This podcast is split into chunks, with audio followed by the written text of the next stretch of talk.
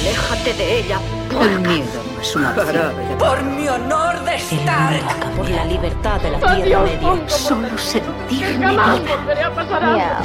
Están volando. Tú no tienes Me ofrezco como tributo. me siento bien con esto. Hablaste bien, Eva. Anoche soñé que volvía a Manderley. No soy tu reina. Vete a la mierda,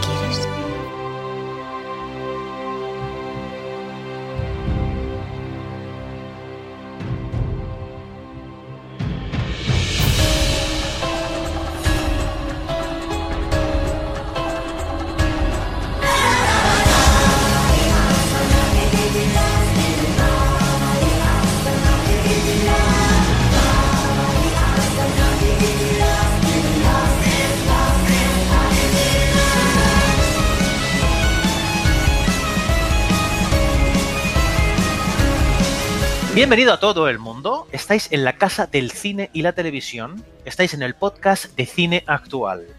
Año nuevo, temporada nueva. Ya sabéis que nuestras temporadas, estoy haciendo el gesto de las comillas cuando digo temporadas, coinciden con el año natural, no con el curso escolar. Y así empezamos temporada nueva y vida nueva en este 2021, lleno de promesas cinematográficas y televisivas. Las promesas que el 2020 se negó a cumplir, esperemos que este 2021 sea capaz de satisfacer. Un 2021 que significa, por cierto, el 20 aniversario del inicio de sagas enormes como El Señor de los Anillos, Harry Potter e incluso Fast and Furious o Shrek. Mi nombre es Francisco Javier Santiago y como os digo, cuarta temporada del podcast de cine actual. Se vendrán grandes especiales de sagas y películas colosales y también, como no, seguiremos al pie del cañón informándoos de las novedades de la gran pantalla y la pequeña pantalla. Nuestros podcasts canónicos, como los llamamos nosotros, es decir, de noticias, como el que nos ocupa, donde nos proponemos poneros al día de las novedades más frescas. Ya sabéis, cine actual, siempre a la vanguardia de las noticias de cine, de ahí nuestro nombre, y televisión. ¿Creéis que algún día podremos escuchar esto en Disney Plus? Yippee calle, hijo de puta. Pues sí, y hoy os vamos a contar cómo, ya que hablaremos de la nueva facción de la plataforma Disney Plus, Star, donde podremos ver el contenido para mayores de 18 años. También hablaremos de la nueva película de Zendaya y John David Washington. Comentaremos qué se sabe de las nuevas películas de Star Wars y de la serie Clarice basada en el universo del silencio de los corderos, entre varias cosas más. Me acompañan dos gigantes en este estreno de temporada, que siempre es un placer tener a mi vera. En primer lugar tenemos a José Fortaña. ¿Sabes que recientemente ha sido el aniversario de Nicolas Cage y también el de David Bowie, tanto de su nacimiento como de su muerte? José, ¿con cuál te quedas de ellos? Mm, me- joder, ¿me estás comparando a Nicolas Cage y David Bowie? Sí, sí, sí, la, la comparación yo sé que es bárbara, pero te la hago de verdad la pregunta. O sea, me comparas un armario con un Mercedes, no sé. O sea, ambas cosas muy bien, fantástico, cada uno en lo suyo, ¿no? Pues, pues, yo qué sé, pues de- dependiendo del momento y del estado de ánimo, pues viene muy bien David Bowie o, o viene muy bien el hombre del peluquín, sí. Me, me das preguntas para empezar el año, tío. Es que de verdad, ¿eh? Voy, voy a la espinilla, tío. Sí, además has empezado diciendo la casa del cine y de la televisión y yo esperaba que dijeras y los videojuegos, pero, pero nada, otro año que, que nos vamos a quedar en blanco en este tema. Y que así siga. A su era tenemos al coloso de Rodas, Javier Muñoz. David Bowie o Nicolas Cage. Piensa de bien la respuesta. De Bowie. Sin, du- sin duda. De hecho, ayer, ayer, ayer me emocioné cuando pusimos en redes sociales un, un vídeo del making of de, de Labyrinth, dentro del laberinto, donde él estaba ahí, estaban rodando la, la famosa canción, del te- un tema muy chulo. eh, pues, es una pasada. Yo es que esa película le tengo muchísimo cariño y de Bowie también le tengo mucho cariño. Me parece un, era un pedazo de, de personaje. Entonces no tengo ninguna duda, vamos. Pero, pero en absoluto, ¿eh? En No, no, a ver, está claro. Por cierto, una curiosidad que, que lo vi el otro día, una de aquellas carambolas que se da a veces, ¿no? Eh, David Bowie nació un 8 de enero de 1947 y eh, Nikola Tesla, que es el personaje que precisamente David Bowie interpreta en El truco final, en The Prestige, murió un 7 de enero. Ah. Eh, justamente eh, cuatro años y un día antes de que naciera David Bowie. Sí, sí, sí.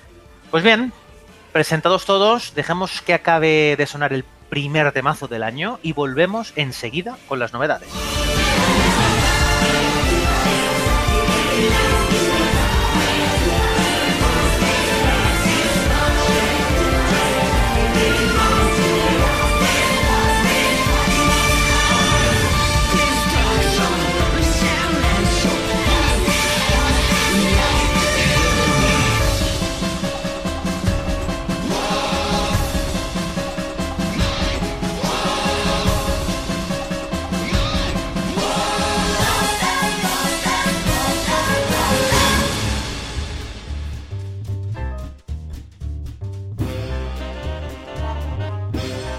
Bien, como he dicho antes, eh, podíamos escuchar esa- esas palabrotas y ver esas películas tan para mayores de 18 años en Disney Plus o Disney Plus, efectivamente. Y es que, eh, aparte Disney Plus de tener estas facciones o estas, eh, este catálogo de Disney, de Pixar, de Marvel, Star Wars y National Geographic, se añade otra más, que es esta Star, que no es más que eh, la forma que ha tenido Disney de apilar todas esas películas de la 20th Century Fox, bueno, de la Fox en general, y esas, eh, bueno, esos productos más diseñados para gente más adulta, ya que Disney Plus hasta ahora solo tenía contenido para hasta 14 años.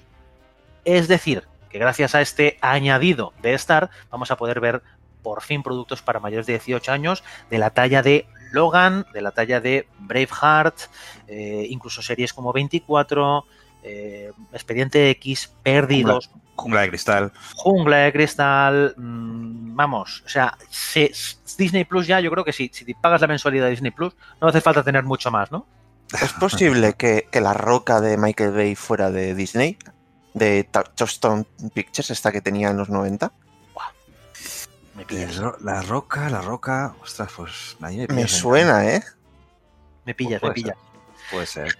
Fijaos además que esto eh, encuadra un poco con unas noticias que estuvimos comentando hace un tiempo, y es que, por ejemplo, eh, parte de los derechos, me imagino que por 20th Century Fox o Fox, si no me falla la memoria, tienen, por ejemplo, la- los derechos de la saga de Alien y de Terminator. O sea que por aquí Mm. podemos tener nuevas cosillas que, ¿os acordáis que comentamos que podían hacer una serie de Depredador y decíamos, hombre, pero esto tiene que ser para mayores de 18, ¿no? Mm, Debería, sí. claro. Sí, es que, bueno, lo de Disney, eh, vamos a ver, ahora mismo tiene, según han informado, tienen unos 137 millones de suscriptores, eh, a lo que hay que sumarle pues todo lo que tiene con, con Hulu, con SPN Plus, que es la de deportes, que eh, cuenta ya con una, con una cantidad de suscriptores absolutamente brutal. Y si le juntas el- la cantidad de derechos que, que ya tienes reunido, eh, bueno, es una, es una auténtica pasada. Lo de, lo de Star no es ninguna, no es ninguna broma, ¿eh? se va a convertir en... Ahora, ahora tiene todo mucho más sentido cuando vemos con perspectiva la estrategia, por ejemplo, de Netflix, de producir a, a cholón eh, eh, contenido- contenidos propios. Sí. Es que, claro, Mira, es que precisamente aquí, Javi, se da una cosa. Porque, y aquí es una pregunta que os voy a lanzar a ver qué me decís vosotros. Porque, claro, Disney Plus durante este primer año mm, ha estado pobre en, en- en novedades. Las novedades Mm. han sido contadas.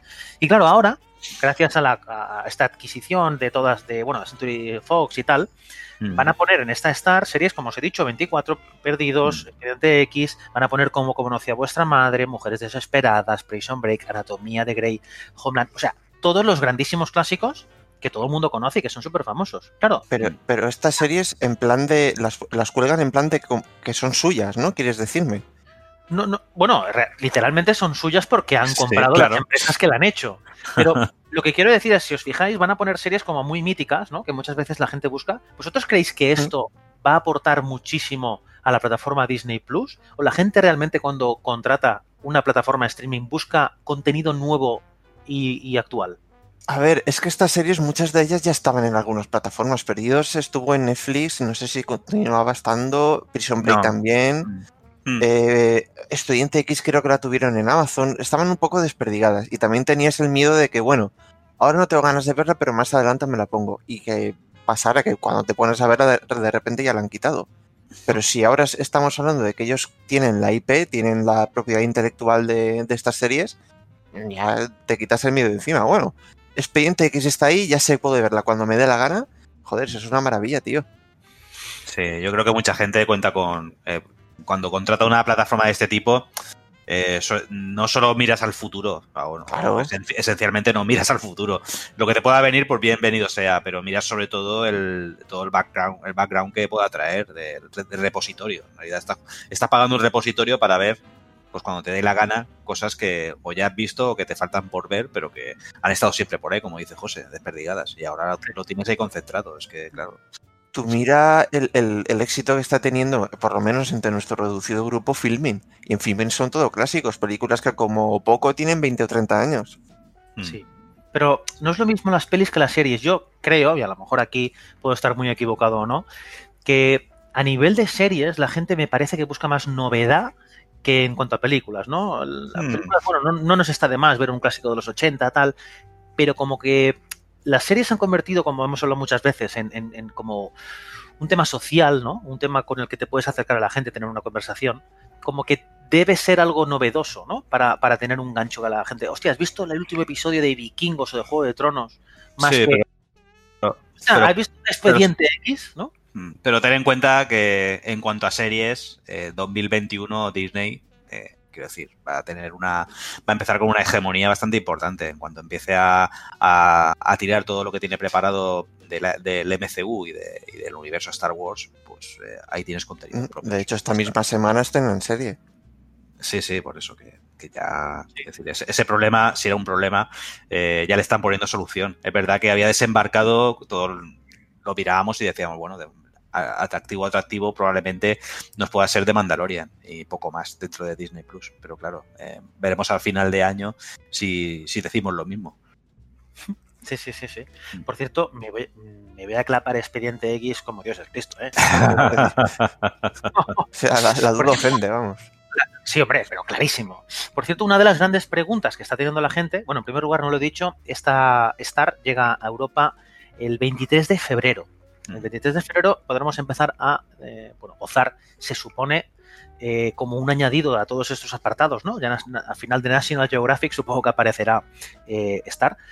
Y mm, claro, actualmente la mensualidad de Disney Plus está en unos 6 euros, si no me falla la memoria, y se está diciendo que posiblemente eh, este añadido de Star implicará 2 euros extra, es decir, que se tendrá que pagar, es que no sé si son 6 y, se- y llegar a ser 8 o son 7 y llegar a ser 9. Se supone 8.99. Vale, unos 9 euros. Pero yo es que, no sé, he estado mirando y mirando y mirando la información y, y no está confirmado oficialmente, pa- parece.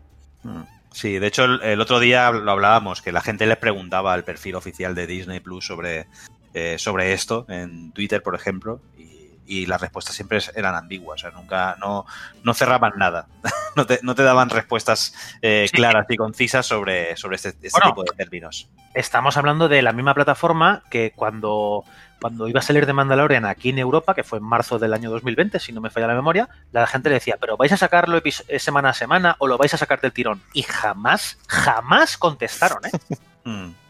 Sí. Solo cuando ya empezó el primer episodio y, y vimos que solo había uno, tuvimos la respuesta. sí. Bueno, son, pues casi, son casi tan ambiguos como Kevin Feige cuando habla así. sí, bueno, en fin. Pues bueno, básicamente este Star va a implicar eh, doblar, atención, eh, doblar el catálogo de Disney Plus, ¿vale? Se supone que va a haber eh, unos mil títulos nuevos en el primer año de la Marina. Y bueno, también va a hacer series propias y películas propias. Se está hablando, por ejemplo, de una serie llamada Big Sky, ¿vale? Que, bueno, será una especie de thriller de David y Kelly. Y otra película como Love Victor, bueno, no sé si era peli o serie, no me acuerdo. eh, Love Victor, basada en el mismo universo que una película de 2018 llamada Love Simon, que es de Fox. O sea que también van a empezar a meter series propias como Star, ya no solo como estas que hemos hablado, ¿no? De, de- del MCU, de Marvel y de Star Wars. Pues lo dicho, bueno, eh, José, también vas a tener la oportunidad de ver otra vez Kingsman, ¿eh? Por cierto, que la van a poner.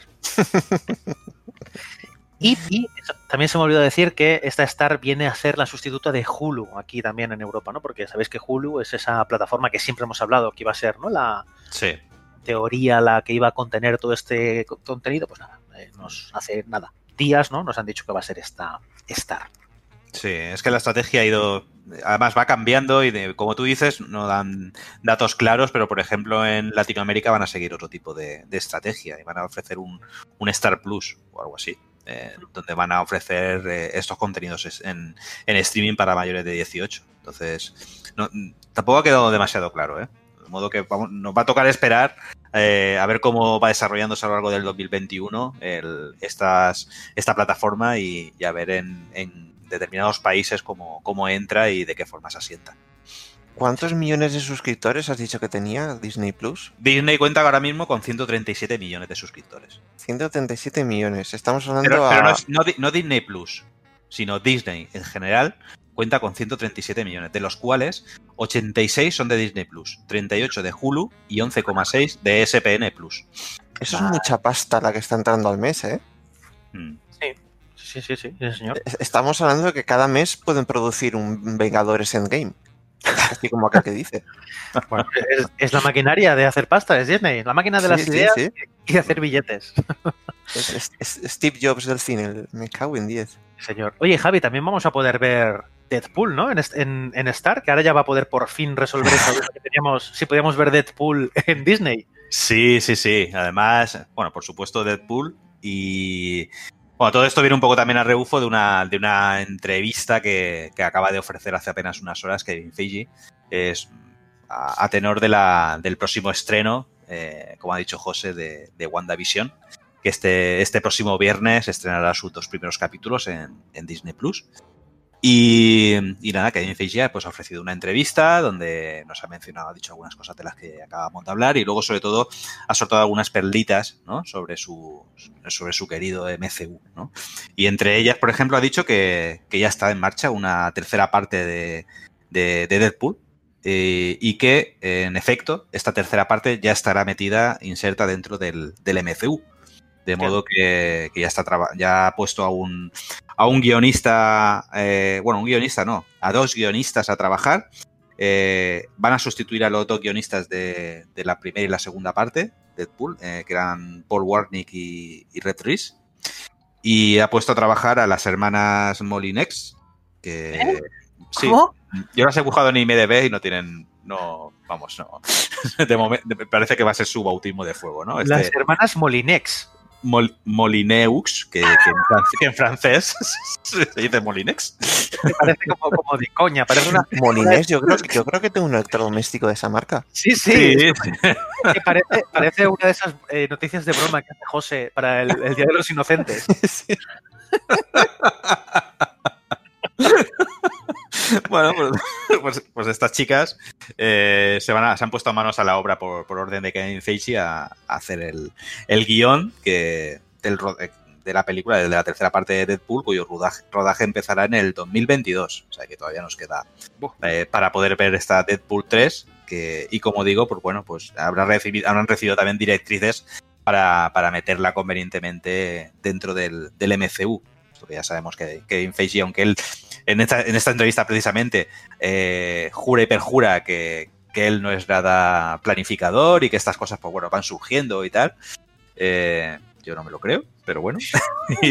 Pero, él, pero él dice que, que nada, pues que ya se están ya trabajando y, y imagino que les habrán dado ya unas líneas maestras de por dónde tiene que ir la cosa y sobre todo de qué forma va a entroncar con el, con el MCU. Digo que esto de que precisamente ha dicho que, que es poco provisor porque al preguntarle por WandaVision ¿no? y por la, la, la importancia o que, podrá tener con, el, con la próxima fase de- del MCU, ha dicho que bueno, WandaVision va a ser el equivalente a la primera parte de Iron Man. Es decir, parece ser que va a vertebrar, eh, o al menos va a ser el punto de origen de todo lo que vamos a ver en, en la próxima fase del MCU. O sea, esa es la importancia de esta serie, por lo tanto, parece que va a ser eh, bastante, bastante alta. También es lógico que le dé algo de bombo, ¿no? Para que la gente esté pendiente de la serie, pero vamos, eh, ya, ya os digo que precisamente la ha comparado con la primera de Iron Man. Han sacado una especie como de, de serie documental, donde hacen pequeños Mm. documentales de 7 minutos, presentando a los personajes de las series que iban a ir sacando. Es decir, eh, WandaVision, hostia, me da pereza porque no conozco nada de sus personajes. Pues te ponen unos pequeños documentales súper cortos para que digas, ah, vale, Wanda es esta y Vision es este. O sea, ahora mismo hay dos episodios, uno para, para precisamente la Bruja Escarlata y otro para sea, que, que también los- lo tienen todo, todo hilado, ¿eh? Sí, sí, sí, sí, sí.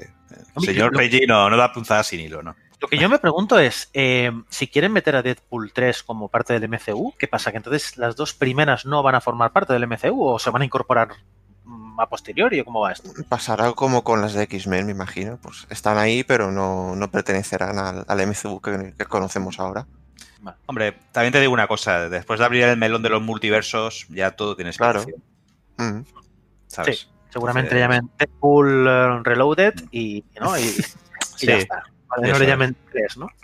Me imagino que la mitad de la película serán chistes sobre eso.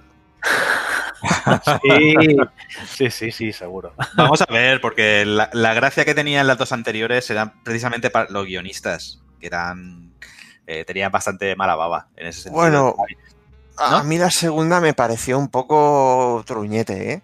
sí, qué, Ah, qué rápido us- usas la palabra truño, tío. A mí me, a mí me pareció gracioso, me siguió pareciendo graciosa y No sé, es que para mí repetía lo de la primera y no, y no lo hacía con tanta gracia, no sé. A mí, a mí incluso me aburrió, fíjate. sí, ah, hostia, a mí no, no, a mí Es me- una, es, es una, es un película. Y tampoco creo que tenga un malo a la altura, como si lo tenía la primera, no sé. Es un peliculón, tío. No me fastidies, tiene este no Hombre, este, ¿no? Ca- Cables, Cable es un, pedazo de personaje y me parece que Pero está, no es el malo de la peli, el, malo Ya, es un ya sé. Ya, ya sé que no es el malo, pero bueno, vamos, que meter un personaje así, tío, y, y mola mucho. No sé, a mí me, a mí me gusta. Para mí está desaprovechado. Ojalá saliera otra vez en, el- en la tercera, tío. José, un día a ver si explicas lo que significa para ti un truño, porque a lo mejor el que nos está, está escuchando sabe lo que es un truño y tú no. ¿Sabes? Claro, siempre, siempre soléis tener problemas con eso. Cuando utilizan la palabra tostón, truño, eh, bodrio, peñazo, os acaba descolocando un pelín, ¿eh? Hombre, es que dices, esta peli es un truño, y luego dices, no, bueno, a ver si está bien, lo que pasa es que un truño. No, tío, un truño es una peli absolutamente abominable. Eh, No es una peli que te aburre un poco. No, no. un truño es, un abominable truño, es un mucho, truño ¿eh? es versus Prey. Vale, vamos a fijar, vamos a fijar ahí el truño, ¿no? Vale, pues Truño. entonces Deadpool 2 no es un truño. Vale. Gracias, gracias. José. Venga, va, pasamos a otra cosilla. No, no, seguimos, seguimos con la extremista de Kevin Feige. Hombre, no, no. Ah, vale, no. vale. Ya sabes Que que cua- cada vez que habla Kevin Feige hay que declarar todo lo que Vale, dice vale, porque... sí, que tenía más eh, cosas que decir el tío. Sí, tenía más cositas. Bueno, tenía muchas cosas que decir y no ha dicho demasiado, o sea que, pero voy a ser rápido. También ha hablado sobre Black Panther 2 porque es un tema recurrente que todo el mundo le pregunta, sobre todo la, eh, tras el, el lamentable fallecimiento de Chadwick Boseman, que sabéis que era el actor que interpretaba a Black Panther. Y entonces le preguntaban precisamente por eso, ¿no? Que, bueno, cómo estaba la cosa, la segunda parte de Black Panther, qué iban a hacer y demás. Y él ha dicho que, bueno, que, Black- que, que mm, al margen de lo lamentable, ¿no? De la pérdida del actor y demás, que lo importante de Black Panther no es tanto el actor o el personaje de, Black Panther, sino Wakanda, ¿no? Entonces, eh, ha dicho que probablemente la segunda parte se centre mucho más en Wakanda eh, que en el propio personaje. Y por tanto, no están buscando un, nuevo personaje para interpretar a Black Panther. La verdad es como- Esto sí que no me lo, sí que no me lo creo. Y que, Pero ni de coña. y que, por supuesto, han descartado totalmente la posibilidad de recurrir al CGI para, para resucitar a- al, al actor. Es que me estoy imaginando a Ron Burgundy, ¿sabes? El- En el famoso GIF diciéndole, no te creo. I don't believe it. Vale, no me lo creo, no me lo creo, pero ni de lejos, además, ¿eh? O sea, Bueno, sí, bueno, se está, es- se está hablando, ¿no? De. Es que no me acuerdo cómo se llama el personaje de la chica, de la. Sí, de la hermana, la hermana, ¿no? Es, eh, sí, es que no recuerdo ahora mismo cómo se llama, cómo se llama el personaje, pero sí, fue- los primeros rumores que surgieron fue, fue eso. Pero de Mm. él de momento lo ha negado todo y ha dicho que, que él- Fíjate que la hermana empezó sonando como la siguiente Iron Man. No. Sí, sí, sí, sí, sí. Eh, Después de Vengadores el Game, la, la hermana de Black Panther sonaba como la, la próxima Iron Man y tenía todo el sentido del mundo, porque ella prá- prácticamente es una Tony Stark de Wakanda. Sí, sí, sí, es verdad. Mm. Mm. Bueno. Bueno, Y nada, mm, poco más, eh, aparte de lo de WandaVision que acaba de comentar y nada, le preguntaron también sobre el próximo Spider-Man, porque ya sabéis que, que también se ha especulado con el tema de, de, Doctor Extraño, la segunda parte de Doctor Extraño y demás, y con la apertura sobre todo de los multiversos, ¿no? De que apareciesen en la próxima de Spider-Man, pues bueno, eh, Tobey Maguire, el, el que interpretó a, al primer Spider-Man de, de San Raimi, eh, Andrew Garfield se llama, el, el otro Ujú. Spider-Man. Eh, Sí. Bueno, pues que apareciesen ahí, ¿no? En, a modo de, de la película, de la fantástica película de animación, ¿no? Que Eso estaría muy guapo, ¿eh? Y él ha dicho, Bueno, se, se habló de, de- de Alfred Molina para hacer, ¿no? De, de Octopus. Sí, de. Octopus. Sí. Sí, está con- se supone que está confirmado de Alfred Molina. Pero bueno, ha dicho que algunas cosas sí, pero que otras sobre las que están, eh, está especulando mucho la gente y parece ser que se refiere a, a la aparición de estos, estos Spider-Mans. eh, parece que ser que no está, que no está nada claro. ¿no? Pero bueno, tampoco ha, ha desmentido nada. Entonces, bueno, ha quedado ahí. ¿no? Yo El tío ni confirma menos- ni desmiente, es como el... No, él deja, eh, deja abierta siempre la, la puerta absolutamente todo a los rumores, porque claro, siempre está bien que hablen de ti, ya sea bien o mal, pero, pero, que, hablen, pero que hablen de ti, ¿no? Y eso es lo, eso es lo importante para, para Kevin Feige. Es como el, el mafioso ese que, que disparan en Los Simpson. Dicen, eh, tío, te encuentras y dice, no diré nada. el tío está exagerándose. Labios sellados, ¿no? Sí, sí, ese. Bueno, para, para otras cosas, para otras informaciones que hemos dado sobre todo esto, os recomendamos que vayáis al podcast que hicimos de, del Disney Investor Day, que, bueno, que se ha hablado de todas estas cosas, ¿no? De Star Wars, de Marvel, de las próximas novedades, etc. Vale, pues ahora sí pasamos a otra cosa, cambiamos totalmente de, de palo y tenemos una nueva película en Netflix que pinta bastante interesante llamada Malcolm and Marie. Una película protagonizada por John David Washington y Zendaya, ¿verdad, Javi? Sí, sí. Bueno, ya tenem- tenemos de vuelta a Jodie Washington de, después de Tenet y Zendaya, pues bueno, ya sabéis quién es, que es la MJ de- del nuevo Spider-Man. Eh, nada, pues los tenemos en una producción propia de, de Netflix, que además se rodó durante la pandemia, eh, en, en un par de semanitas, eh, una cosa así rápida. Hala. Sí, sí, eh, y nada, ha salido, ha salido ahora. eh, bueno, pues nos cuenta un poco la historia de el personaje de Washington interpreta a un, a un director eh, que tras la noche de la premiere eh, de su próxima película, que se supone que va a ser la que le va a llevar a la fama máxima, ¿no? Eh, pues se va a su casa y espera allí pues, que le lleguen las críticas ¿no? a esa primera producción. En su casa está con su mujer, que está interpretada por Mary, que es eh, interpretada por Zendaya. Y bueno, pues parece que es una película bastante intimista, donde solo aparecen ellos dos y, eh, y bueno, con una, por lo que hemos visto en el tráiler, con una fotografía muy interesante de, de Marcel Ref. eh, En blanco y negro, ¿no? en blanco y negro y que le da una le da un tono chulo. Eh, la verdad es que a mí me, al menos lo que he visto en el trailer me ha gustado. Pero bueno, mm, eh, con esa premisa lo que va a hacer en realidad pues es sacar todo, todos los problemas de pareja y se va a meter un poco en, el, en, la, en la psicología de, de ellos dos y, y, bueno, pues todo lo que ocurre en esa noche mientras que eh, este personaje, el personaje de, de, de, Washington, pues como digo, espera un poco la, la, las noticias sobre, sobre la, su película que se acaba de estrenar. De Hostia, pues, bueno. Fíjate que, que, yo no sabía nada de esta peli, eh, ¿Mm? vi muy por encima así el tráiler y me apetece bastante, tiene buena pinta, ¿eh? Porque sí. tiene un tono como las pelis estas de Polanski, de Roman Polanski, que transcurren mm. en una habitación, tipo pues, un dios, salvaje, o la muerte de la doncella, o, o, la Venus de las pieles. Sí. Y, ostras, va a delegar mucho en la interpretación de dos titanes, ¿eh? que Zendaya yo no sabía que era tan buena, y, Mm. y lo es. Y, el, y John David Washington, que en Tenet tampoco es que hiciera una demostración de interpretación, pero bueno, se ve que el tío es muy bueno. No sé si habéis visto vosotros la de Black Clansman. Eh, sí, no. sí, sí, sí, sí, sí, sí. Mm, buen actor. Estuvo, estuvo, nominado por el Oscar, al Oscar. Sí, si no sí, sí. A mí me parece un muy buen actor. Vamos, yo lo que le he visto me ha gustado mucho. Pues tengo, tengo ganas, porque además, ¿sabes? También me rezumó un poco a, a Sam Mendes en la de Revolutionary Road. No sé si lo sí, visto. sí, sí, sí, es verdad, es verdad. Y qué, qué, buena, qué buena esa película, ¿eh? Uf. Sí, sí, en Revolutionary Road la primera parte es como, bueno, eso, ¿no? La bueno, una discusión, una escena que es una sí. discusión tal, o, o, coño, incluso Ice White Sat, ¿no? En esa escena inicial cuando vuelven mm. de la fiesta, ¿no? Y tienen la discusión el personaje de Nicole Kidman y Tom Cruise. Me qué, ha brutal, recordado... eh, qué, qué, brutal, ¿eh? Yo además sí, sí, es que la vi hace poco, no la había visto la, la de Ice White Sat y hostia, ese, primera, ese arranque te deja Sí, o sea, sí, sí, de, qué, de, qué, modo una. Además, eh, es que me recuerda mucho ese tono, ¿eh? Es el, una, algo, una conversación que parece trivial, ¿qué tal? Que lo hemos visto en el trailer, de repente se va retorciendo, se va envenenando todo.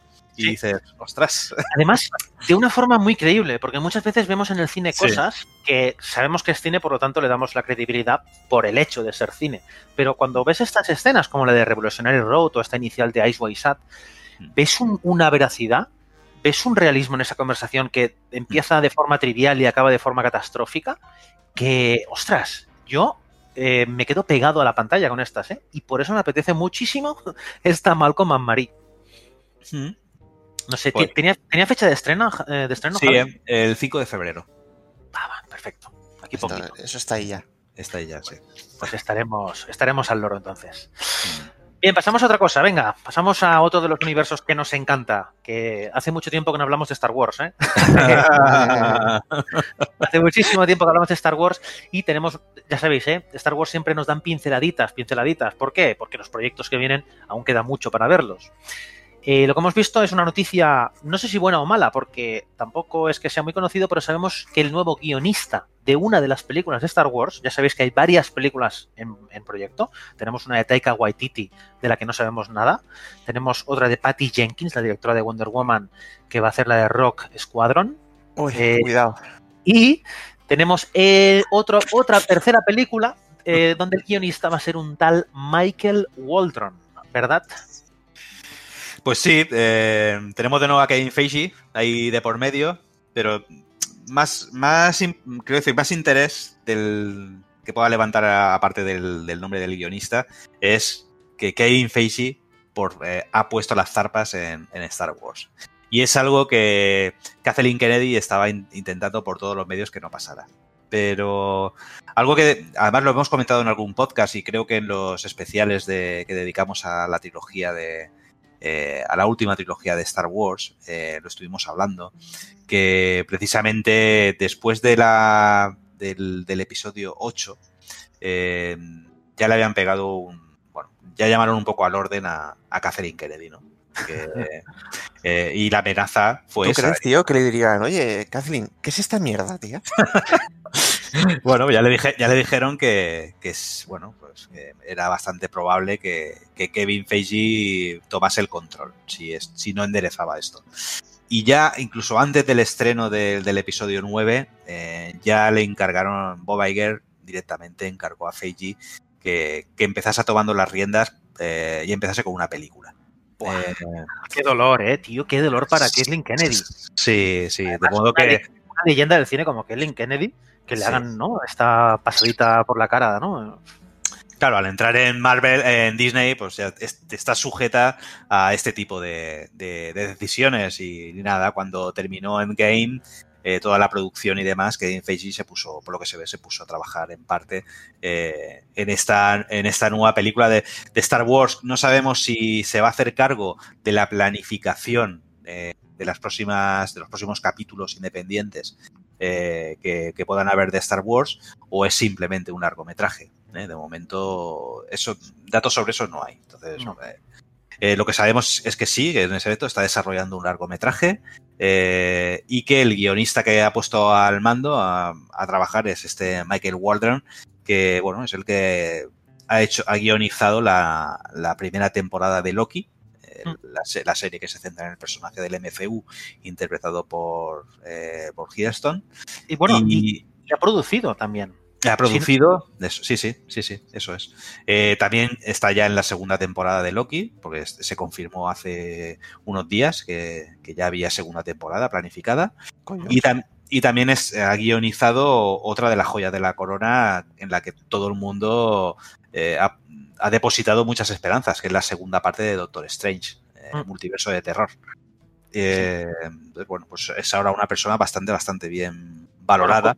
Co- Co-guionizado, ¿eh? O sea, el- bueno, comparte con una, con una guionista que ahora no recuerdo el nombre, pero mm. que es un trabajo conjunto. Sí, bueno, pues es- el- este Michael Waldron está ahora o, va- o va a empezar a, a desarrollar eh, esta, esta próxima película de Star Wars de la cual no sabemos todavía absolutamente nada. No, no, pero ah, no sabemos nada. De hecho, no sabemos si va a compartir universo, va a formar parte de una trilogía o va a tener nada que ver con la de la película de Taika Waititi. Ujú. Pero yo creo que lo que sí podemos saber, sin haber visto nada, es el tono que va a tener. Sí, Eh, Michael Waldron es uno de los productores, ya, ya ha hecho el guion, de algún episodio de Ricky Morty. sí. Ricky Morty es una Ostras. serie con un humor muy adulto, un humor, bueno, de hecho esta es la productora del canal es Adult Swim, ¿no? Ya, ya lo dice el propio canal, Adult Swim. Es un humor muy dirigido para pues esa generación de frikis, ¿no? Eh, que, que necesita algo más.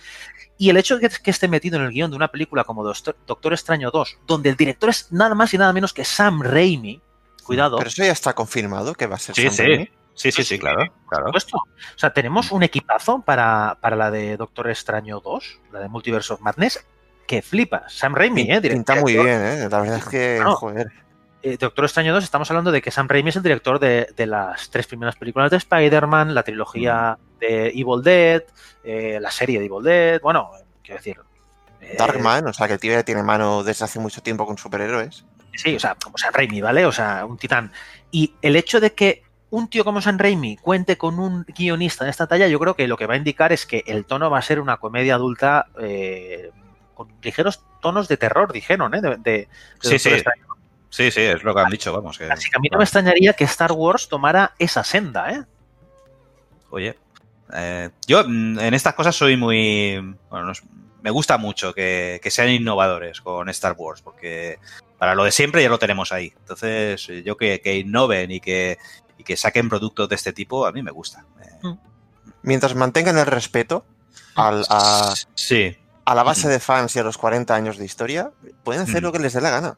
Sí, yo, yo creo que después de los resultados que han obtenido, y eso es una opinión personal, y es un, o sea, no es ni, ni está confirmado, ni, es, ni lo ha dicho nadie, pero yo creo que después de lo que se ha conseguido con, con The Mandalorian, eh, si hay alguien que debe de estar detrás de, la, de, las, de los próximos capítulos más o menos canónicos de, de, de Star Wars, deben ser esos, esos dos señores que están detrás de The Mandalorian. Personalmente, yo pienso Desde así. luego. Voy a poner aquí un, un coro detrás diciendo amén, hermano. Porque, porque Favreau y, y Dave Filoni siempre en mi equipo. Por Mm. cierto, el otro día vi una, una entrevista, bueno, cogí algunos segmentos de una entrevista que le hicieron a Patty Jenkins, ya os digo, la directora de Rock Squadron, y ostras, hubo alguna cosa que no me acabó de molar. Eh, yo creo que la directora tiene mano, mano, creo yo. Nos guste más o nos guste menos Wonder Woman, la primera o la segunda parte. Ya tiene mano. ¿Tiene mano? No, no, no quiero meterlo. No, no- no entremos, ¿no? No quiero desviarme tanto del tema. Pero eh, Patty Jenkins, los próximos proyectos que tiene, aparte de hacer cosas para televisión, es eh, hacer una película de Cleopatra para el año que viene y otra de, de- de Star Wars, la de Rock Squadron, para el siguiente. Y ella mismo dijo, ostras, para una película de estas, un año a lo mejor se me queda corto. Estamos hablando de Cleopatra y una película de Star Cleopatra. Wars. Con Gal Gadot, ¿no? De, de Cleopatra. Ah, sí, esto, no, no sabía esto. Sí, sí, sí, sí. Pero claro, eh, ostras, un año... Espera, espera, espera, espera. ¿Gal Gadot de, de Cleopatra? Sí, creo que sí. Eh, ¿Una israelí de Cleopatra? Why not? Es- es- esta peña. esta actores, peña. Actores. Sí, Sí, sí, sí. sí, pero. te, lo, no sé. te lo confirmo, te lo confirmo. Porque lo tenía ahí un poquito en el corte, así por ahí dando vueltas, pero sí, te lo confirmo. Que estaba Gal Gadot. Y sí, claro, ha recibido duras críticas, sí. Pues a mí el hecho de que, de que una directora se meta en dos proyectos tan titánicos, porque ojo, eh, Cleopatra y una de Star Wars, no me da buena espina, eh, tío. No, no, no. Es que fíjate lo que, lo que comentabas antes de, de la nueva trilogía de Star Wars. Eh, Mm. Ka- Kathleen Kennedy eh, durante mucho tiempo se estuvo quejando de que le dieron muy poco tiempo para desarrollar la trilogía. Estas Mm. películas no se pueden hacer como churros, tío. Esto necesita un tiempo. Una peli de Cleopatra y aparte otra de Star Wars en dos años, eso es una locura, tío. Eso necesita una preproducción y una escritura de guion y una preparación y un todo, tío, que no... No sé. Y bien, cambiamos totalmente de tercio y esta vez nos vamos a la televisión para hablar de una nueva serie llamada Clarice, que está basada precisamente en el personaje de Clarice Sterling. ¿Quién es Clarice Sterling, Javi? Clarice Sterling es la protagonista de, de una de esas pelis eh, que son fundamentales, ¿no? En- ya prácticamente en la historia del cine, que es El silencio de los corderos. Eh, que como sabéis, película, vamos, de los años 90, eh, protagonizada por Anthony Hopkins y eh, eh, Judy Foster, eh, que precisamente interpretaba al personaje de Clarice Sterling, que era una, una novata recién salida de la academia del, del FBI, que se le encargaba la investigación o estaba metida dentro de la investigación de un asesino en serie apodado Buffalo Bill. Y bueno, la proyección del personaje, ya no solo de Clarice, sino también del propio eh, Aníbal Lecter, eh, que era casi tan sugerente como el, de la protagonista.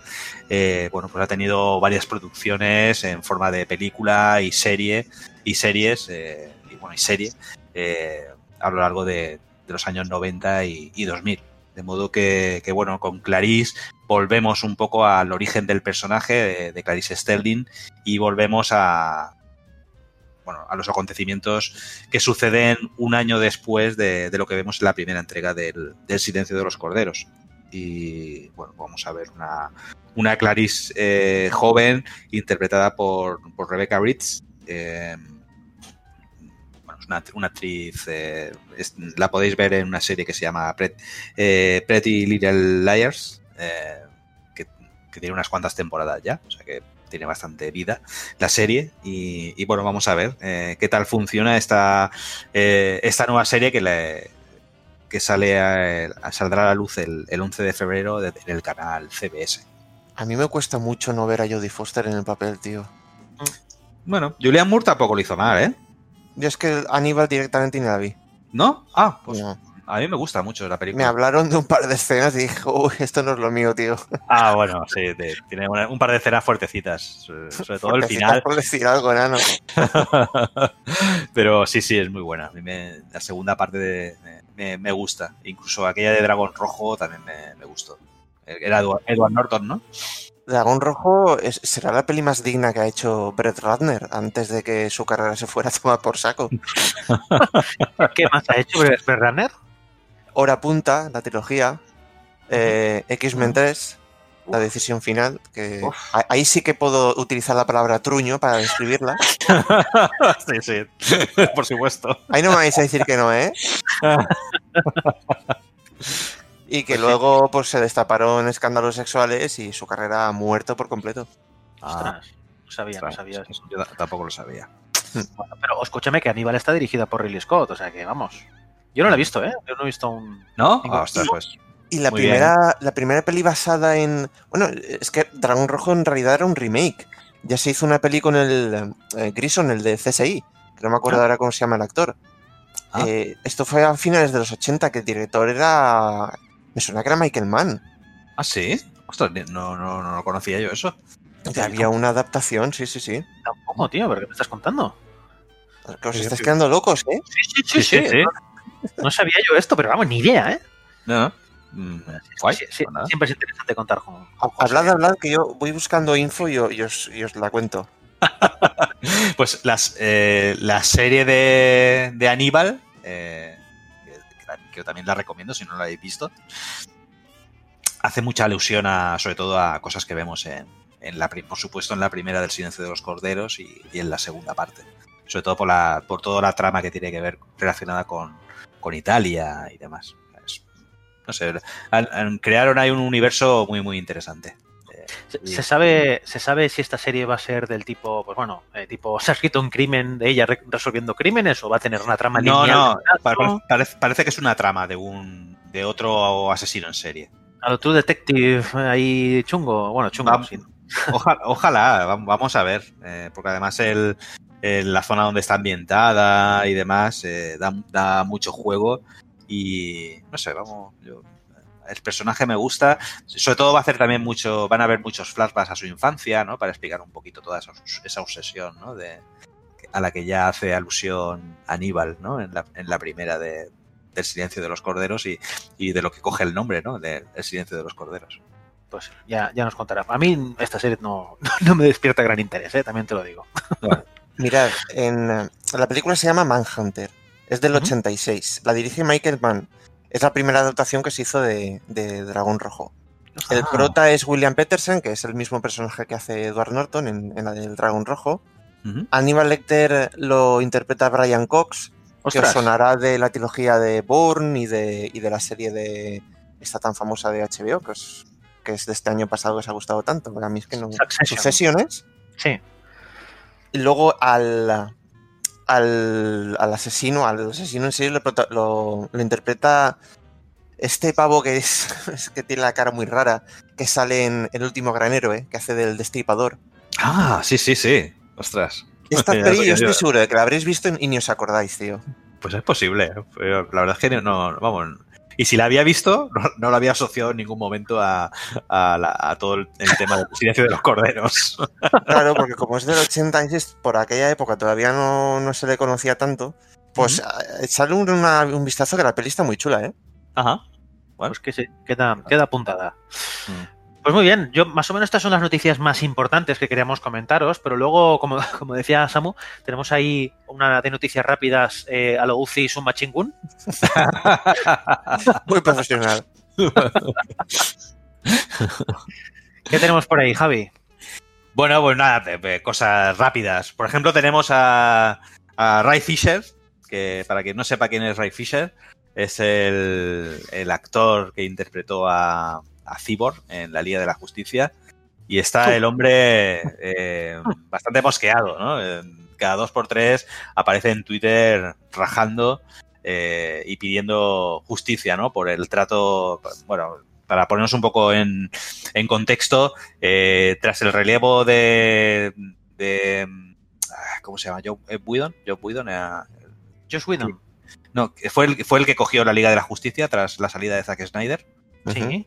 Sí, vale, vale, es que se me había, se me había cruzado el cable. Bueno, parece ser que Josh Whedon eh, se portó de una forma un poco tiránica, ¿no? Cuando cogió la- las riendas de la Liga de la Justicia, eh, Ray Fisher se sintió bastante maltratado, eh, puso el grito en el cielo, Warner inició una, una investigación y, y bueno, vio que en efecto eh, se había comportado bastante mal y de hecho le retiró de una serie que le habían encargado para HBO. pusieron a Whedon de patitas en la calle eh, de Warner. Y, pero aún así, Una Fisher- verdadera lástima. y, pero Ray Fisher aún así pues sigue pidiendo más cabezas porque dice que tuvieron, tuvo muchos cómplices, eh, Whedon, y que por supuesto hasta que no se aclare todo, él se niega a aparecer en cualquier otra película de, de Warner DC, entre ellas, por ejemplo, la próxima de, de Flash. Y nada, él sigue pidiendo justicia y Warner dice que bueno, que con la investigación que hizo y, con, y poniendo a en- de patitas en la calle, que ya hubo bastante. De modo que nada, pues, Bueno, bastante valiente el tema. Lo que pasa Sí. es que el, el pobre no es un Ben Affleck como para empezar una revolución, ¿no? Claro, eso es lo que he pensado yo siempre. Digo, bueno, este, este chico, pues en fin, pues bien, ha conseguido lo que ha podido conseguir, pero poco más va a poder conseguir. Si- Siendo quien es, que es un rostro totalmente desconocido, Claro, pues ha hecho lo que ha podido, ya te digo. A no Mm. ser que alguien le acompañe eh, de verdad con una fama importante, pues se va a quedar ahí el tema. Pero bueno, bastante valiente por su parte, ¿eh? Como Sí. diría que él, este que partido ha empatado.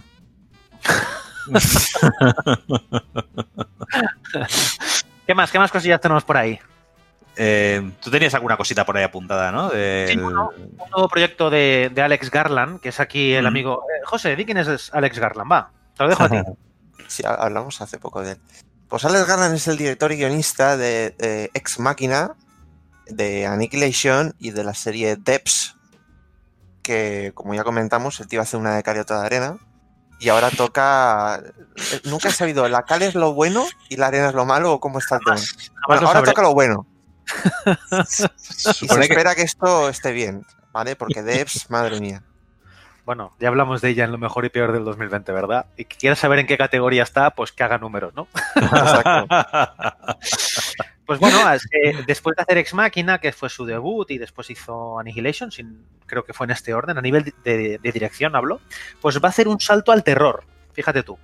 Va a dejar un poquito. Bueno, no sé si es que va a dejar de lado la ciencia ficción, o al menos eh, no sé si luego la va a incorporar. Pero la peli es de terror y además es interesante porque eh, está producida por una de estas productoras que a mí me está enamorando de la vida, que es A24. 24, eh, pues por ejemplo, ¿qué ha hecho? Pues las de, las de nuestro amigo Ari Aster, ¿no? Midsommar y, y Hereditary. También está produciendo las de Robert Eggers, es decir, The Witch o The Lighthouse. Hizo esta de Uncut Gems, ¿no? La Diamantes en Bruto, la que está protagonizada por Adam Sandler. Bueno, es una productora pequeña, pero que está trabajando fino, fino. Total, que va a hacer esta, esta película de terror donde una mujer, eh, bueno, pues un poquito para sobrellevar la muerte de su marido, se va a un pueblito de Inglaterra a, bueno, a pasarlo como puede. Se supone que, que el asunto se le va a torcer. Eh, ya os digo, no se sabe demasiado. Se sabe que va a ser, pues como es de 24, una película de bajo presupuesto, eh, titulada Men, que sería hombres en español. Y no sé, poco más se sabe. A mí me interesa bastante lo que haga este hombre. ¿eh? Bueno, ya nos, ya nos contarás. Sí, exacto. Yo, mira, ca- casi me llama más que esté producido por A24 que otra cosa, ¿eh? Porque ya os digo, Sí. estoy, estoy empezando a, a, a tener bastante devoción hasta. Que cuidado, ¿eh? También, también ha hecho malas pelis, ¿eh? A24, pero bueno, mi, mi voto de confianza lo tienen. Mm. Pues nada más. eh, vamos a hacer una cosa. Como siempre, ya sabéis que nuestros podcasts de noticias, nuestros, nuestros podcasts canónicos, damos esta, este repaso de la actualidad. Ponemos ahora una pequeña pausa musical y luego, mientras suena la música, coged un papel y un lápiz o un bolígrafo o una pluma estilográfica que vamos a daros nuestras recomendaciones y desrecomendaciones a la vuelta de la pausa. Estás escuchando el podcast de Cine Actual, la casa dedicada al cine y a la televisión. Si te gusta lo que hacemos, déjanos un comentario, dale al like y suscríbete en iVoox, Spotify y el resto de plataformas de reproducción de podcast. Búscanos en nuestras redes sociales, en Twitter, arroba cineactual, en Instagram, arroba cineactualnet y en nuestra fanpage de Facebook. O si lo prefieres, visita nuestra página web www.cineactual.net. Este podcast es posible solo gracias a ti, así que también nos puedes apoyar desde la pestaña correspondiente en iVoox o convirtiéndote en mecenas en nuestro Patreon. Muchas gracias y sayonara, baby.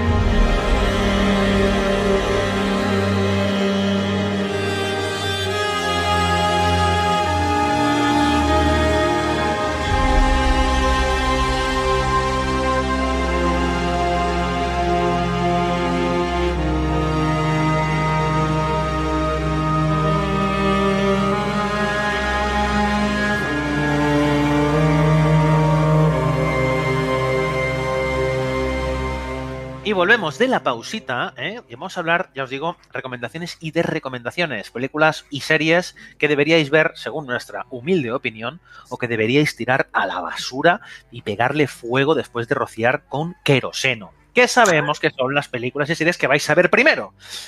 En fin, Javi, ¿qué has visto últimamente? Yo me he puesto, me- este fin de semana tiré un atracón de 30 monedas, que sabéis que es la serie para HBO de Alex de la Iglesia. Eh, y la verdad es que me ha, me ha encantado. Pero me lo he pasado pipa con, con Alex de la Iglesia. Eh, ya sé que, eh, Santi, ¿no? Tú te la dejaste en- Sí. enseguida, ¿no? Y, y yo, bueno, a modo de atracón, me lo he llegado hasta el episodio 7, el- acaba el, esta semana, ¿eh? son ocho episodios, y, y, oye, pues yo me lo he pasado muy bien. Eh, Alex de la Iglesia a mí me siempre me, convence y me gusta, y la verdad es que con sus propuestas me, lo paso de maravilla. Es tiene, una, forma de plantear las historias muy, muy sinvergüenza.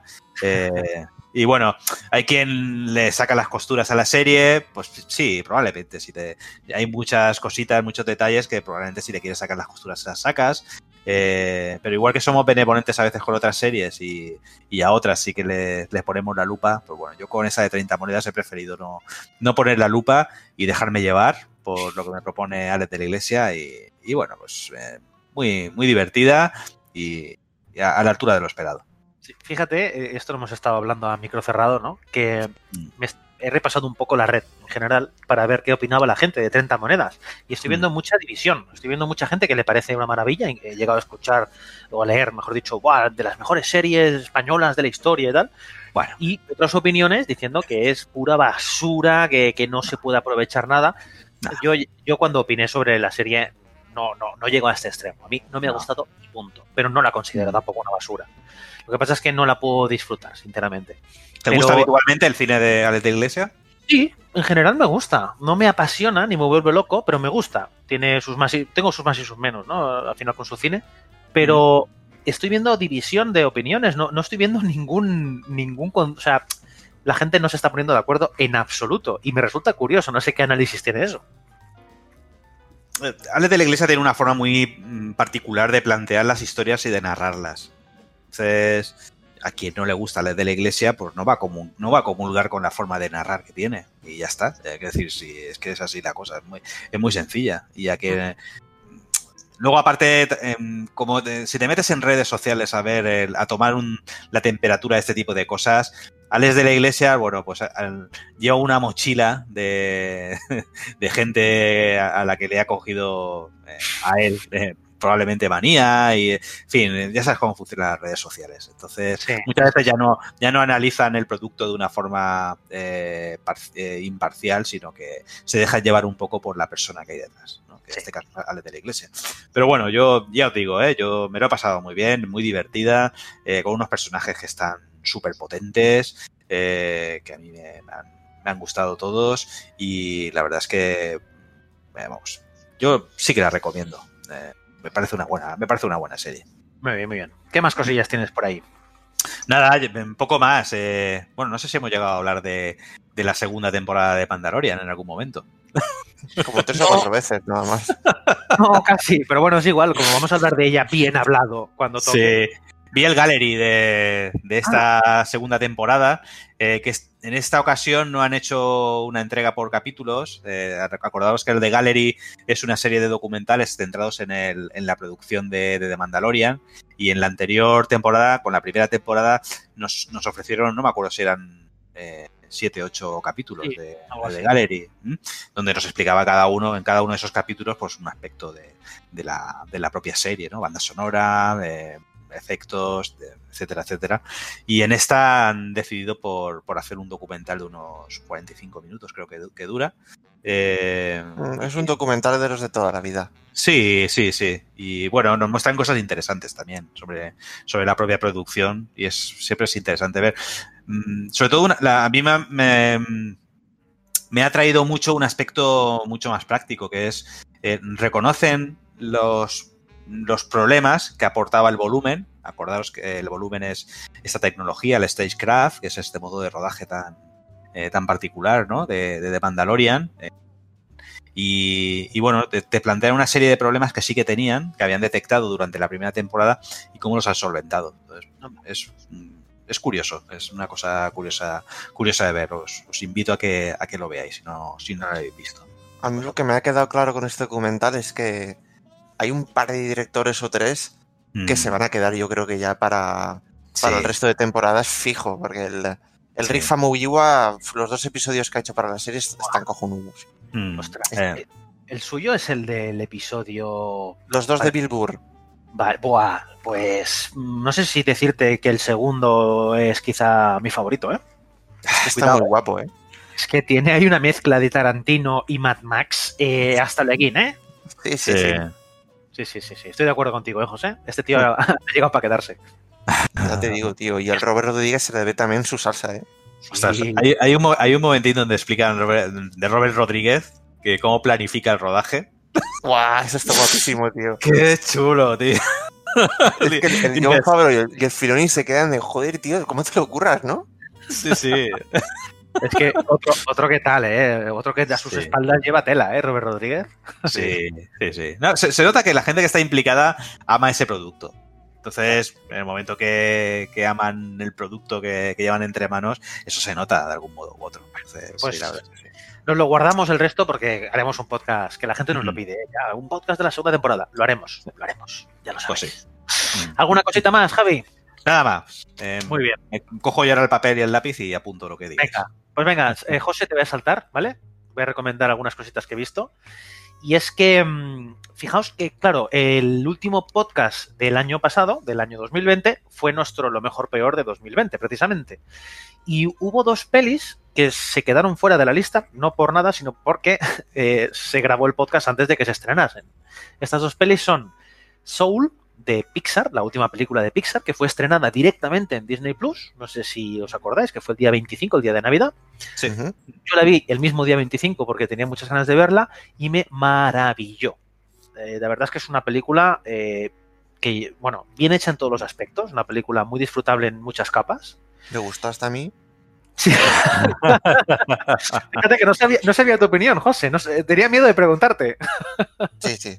La película es una pasada.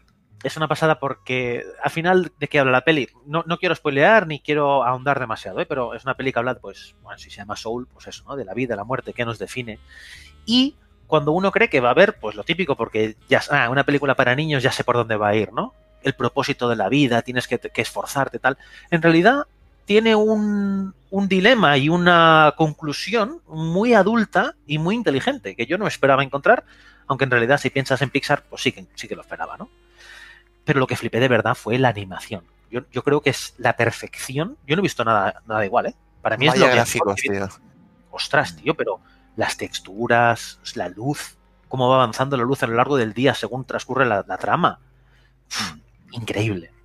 Esa por un lado. Soul, peliculón, yo la, la, vi el mismo día que la estrenaron y me enamoró. De verdad que me llenó ¿eh? esta peli. Y poco después vi otra peli que fue estrenada en Apple, en Apple TV. Es la tercera de, la, de esta, hablamos el otro día eh, en el directo que hicimos eh, Samu y yo. Es, la película se llama Wolf Walkers. Wolf Walkers, ¿no? O sea, los que. Los lobos caminantes, algo así. Bueno, no sé cómo se traduciría, la verdad.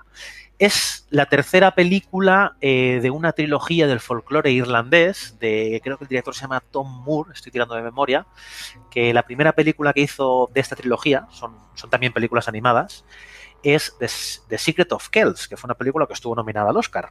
Es una película con una animación muy bonita, así muy Cartoon Network.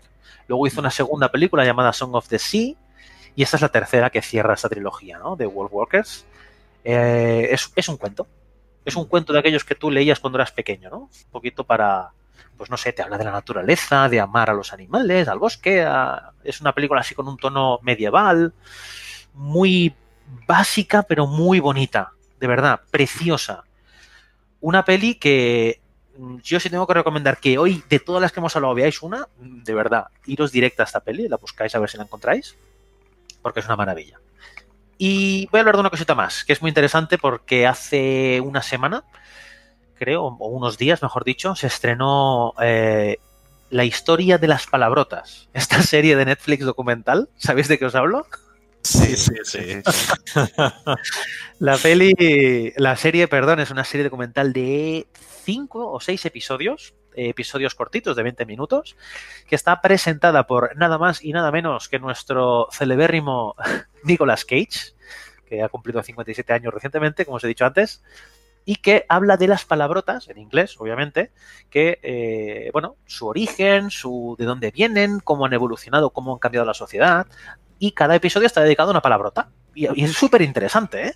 De verdad que está muy bien construida y es muy divertida.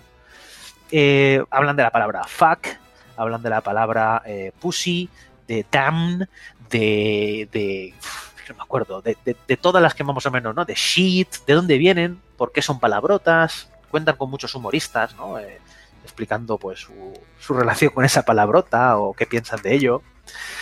Eh, yo la recomiendo bastante. No, a ver, no es, no es la obra maestra, ¿eh? Pero a nivel lingüístico, a nivel social, a nivel de experimento, está bastante guay. Yo no sé si recomendarla del todo o no, pero vais a pasar un buen rato segurísimo. Santi, José, dime. ¿me, ¿Me dejas que recomiende una cosa? Después se me ha ido a mí. Y Sí. Es que ahora cuando, cuando has hablado de documental y demás, digo, mira, pero no, eh, pero no está de más de mencionarlo. Ah, dale. Pues precisamente en, eh, la semana pasada empezó una serie. eh, es, bueno, es- es un espacio en televisión, concretamente en la 2, eh, que la van a, van a ser todos los jueves, que se llama El, Condensador de Flujo, que es una apuesta eh, por la divulgación histórica. Y bueno, eh, yo vi el, el primer capítulo, eh, está presentado por Juan Gómez Jurado, que sabéis que es el escritor este que, que aparte de Reina Roja y demás, y que aparte está en otros podcasts como eh, Todopoderosos, eh, Aquí Dragones y algunos más. Con, con- ¿Cómo se llama? ¿Cómo dije yo el director? ¿Con Ricardo Cortés? con Ricardo Cortés. sí, sí. Y bueno, el- la pro- es una propuesta interesante que, de divulgación hecha por historiadores, es decir, eh, lo cual es también interesante. los que aparecen en, el, en este especie de programa de divulgación histórica eh, son, historiadores, lo cual pues, es, un valor añadido. Eh, El formato a mí no me acaba de llegar porque es, un formato como muy rápido, un poco de anecdotario, lo cual a mí pues esas cosas me, me chirrían un poco mm, por ponerle un punto negativo a, o de crítica al, al, programa y pero bueno es, es un esfuerzo por, por hacernos llegar una, una, divulgación histórica de calidad lo cual pues, bueno es, es, es interesante y, y, desde luego yo aplaudo eh, que se hagan programas así además en un horario eh, en un prime time es a partir de, es a, a las 10 noche eh, y bueno ha tenido una buena audiencia y, y, vamos a ver qué tal se va desarrollando la, esta primera entrega, esta primera temporada. Y, y, bueno, pues ahí está. Muy bien. Pues sí, señor. Apuntado queda, el condensador de flujo. José, ¿qué nos traes tú? Pues ya que has hablado de Soul, una peli que por muy poquito no entró en la lista de lo mejor y lo peor de, del especial, pues yo voy a hacer lo mismo. Esta vez no voy a hablar de lo mejor, voy a hablar de lo peor. Wonder Woman 1984, una película que de haberla visto a tiempo, ya os digo yo que el, el, especial de lo mejor y peor habría sido muy, muy diferente, porque la descarga de Pilis habría sido, habría sido descomunal. Aquí, aquí la palabra truño se queda muy corta, tío. O sea, ya, es, ya. Esto, esto es mononucleosis, tío. Esto es una infección que, que notas por todo el cuerpo, tío. O sea, menuda basura de película, tío. Pero en todos los aspectos, en, en, absolutamente todos los aspectos, ¿eh? Fotografía, dirección, eh, montaje, guion. Es todo, tío. Estás viendo y pensando, Dios mío, ¿cómo es posible que los mismos eh, responsables de la primera hayan hecho este pedazo de basura, tío? ¡Buah! Es José. que además tu, tuvimos, tuvimos una, una, tarde muy guapa en, el, en nuestro canal de Telegram hablando de ella, tío. Pero José, escúchame, me parece súper mal que estés comentando esta peli cuando yo te propuse hacer un podcast y no recogiste el guante. Te lo tiré en toda la cara. Es que, es que vamos a ver, Santi, ¿qué, ¿qué voy a pasarme? ¿Tres cuartos de hora, una hora haciendo lo que estoy haciendo ahora, tío? Eso es insostenible, hombre. Yo, vaya por delante, solo para contrastar con tu opinión y que lo sepa el oyente, que a mí me parece totalmente lo contrario de todo lo que estás diciendo. Es decir, para mí la primera, la primera película de Wonder Woman no es que me disgustara, pero mmm, la vi y me olvidé de ella. Y en cambio esta segunda me distrajo mucho, me pareció que depuraba muchísimo todo lo que en la primera para mí no funcionó. Estás me loco, pareció... tío. No, no, te, te, lo digo totalmente en serio. Y yo sé que no está gustando en general, ¿eh? soy muy consciente. Aunque también hay gente que le está gustando, cuidado. O sea, no, no, no es no es Birds of Prey, ¿vale? Aves de presa fue un absoluto y rotundo eh, esto es basura. Bueno, no, no, no, hubo gente, hubo gente que dijo que le gustó, sí, pero bueno, en fin, no, no quiero entrar en, ese, en esa comparativa tampoco. Pero mmm, a mí, yo sigo defendiéndola y la defenderé. A mí me parece un cachondo de peli, tío. En serio. o sea, es que no hay por dónde cogerla. No, no, no, no. No puedo salvar nada de ella. Bueno. bueno, sí que puedo salvar algo, pero da igual. No, tío. No, en serio, no os acerquéis. Encerrarla dentro de una caja, cerrarla con cinta americana, echadla al mar, junto con hormigón y, y olvidaos de ella, tío. Pero bueno, para quitarse la espinita de, de, este, de esta fosa séptica, lo mejor es ponerse un peliculón como El Cuarto Protocolo de Michael Caine. Una peli de. creo que es del 87. Eso sí que es cine, tío. Sí que es una película, no, no. Basada en una novela de Freddy Forsyth, esto, esto, esto, esto está muy guay, tío. Guerra Fría, ambientada en, en, en Gran Bretaña. Bueno, Michael Caine es que no ha hecho nada malo, tío. José, es que, tío, eh, a ti la Guerra Fría te pone, pero a 100. me pone a vivir, tío. no hay cosa que te mole más que la Guerra Fría, tío. Es totalmente ponen, my shit, tío. A ti te ponen una peli de los 90 o de los 80 con, con, con eh, himnos soviéticos de fondo y con, y con, Jack Ryan y familia y tú ya, ya tienes el bote de palomitas hasta arriba. No necesito más en mi vida, tío. Muy bien, muy bien. ¿Algo más para recomendar o qué? Nah, las siguientes ya para los próximos podcasts. Muy bien.